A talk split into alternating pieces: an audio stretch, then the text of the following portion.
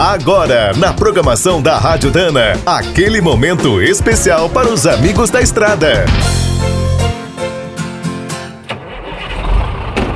Está começando mais um minuto do caminhão. Fique por dentro das últimas notícias, histórias, dicas de manutenção e novas tecnologias.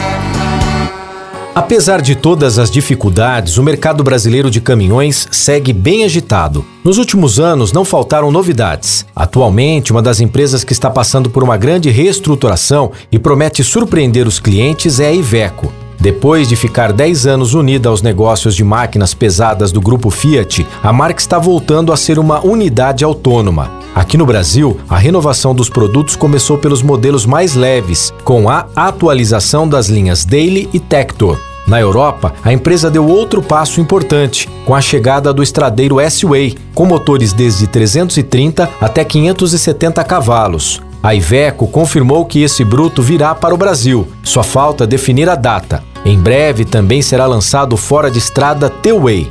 A marca também pretende se destacar nas vendas de caminhões a gás. A produção nacional poderá começar já no ano que vem. Para o futuro, uma grande aposta é a aliança feita com a Nicola, uma fábrica dos Estados Unidos especializada em energias alternativas. Dessa parceria está nascendo o modelo TRE, uma versão do S-Way movida a bateria ou a hidrogênio.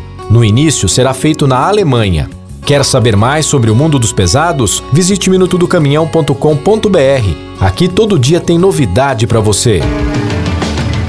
O Minuto do Caminhão é um oferecimento de Spicer e Álvaros, a dupla imbatível em componentes de transmissão, suspensão e direção. Quem é do trecho já sabe, para ficar bem informado, a Rádio Dana é sempre a melhor sintonia.